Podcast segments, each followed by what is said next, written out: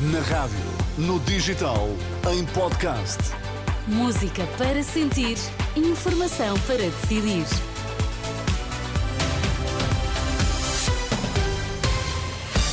São as notícias das 5 na Renascença com a Ana Rita Borda d'Água. Para já os destaques, bom dia. Bom dia. Sindicatos dos médicos e Ministro da Saúde reúnem-se esta quinta-feira. Cessar fogo temporário entre Israel e Hamas entra em vigor às 8 da manhã.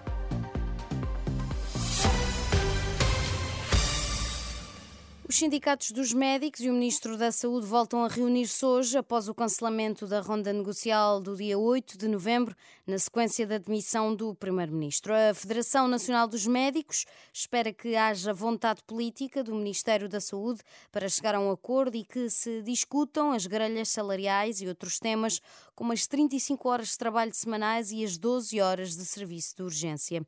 O Ministério da Saúde prevê um suplemento de 500 euros mensais para os médicos que realizam serviço de urgência e a possibilidade de poderem optar pelas 35 horas semanais.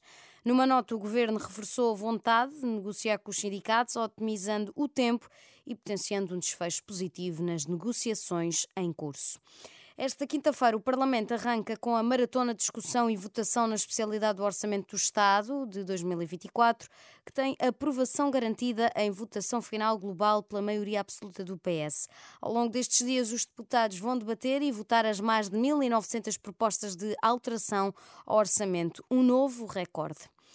Ainda há tempo para uh, alterar o orçamento do Estado e aumentar os salários em 150 euros no próximo ano. Foi o pedido dos sindicatos ligados às, seguranças, às forças de segurança, feito numa manifestação que juntou na tarde de ontem meia centena de profissionais perto da residência oficial do Primeiro-Ministro em Lisboa. Entregaram no Palácio de São Bento um documento com as principais reivindicações. César Nogueira, dirigente da Comissão Coordenadora destes sindicatos, diz que há folga orçamental para subir os ordenados. Tudo que seja abaixo de 150 euros é muito pouco, porque de facto já há muitos anos que não há qualquer atualização. Sabemos que existe superávit nos, subsistemas e é preciso investir também esse dinheiro, que por vezes não é investido em melhores condições e melhores um, benefícios para, para, para os profissionais que descontam todos os meses sobre o seu vencimento. César Nogueira, dirigente sindical das Forças de Segurança, que pedem um aumento salarial de 150 euros para o próximo ano.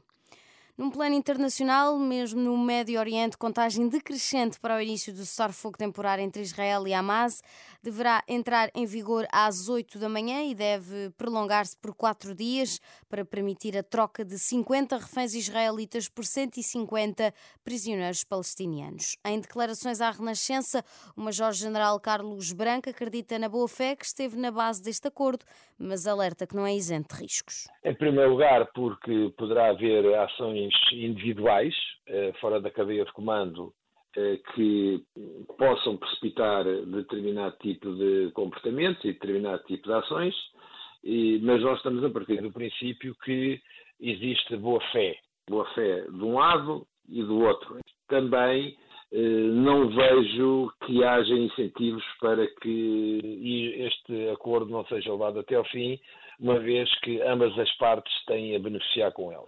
O Major-General Carlos Branco, em declarações à Renascença.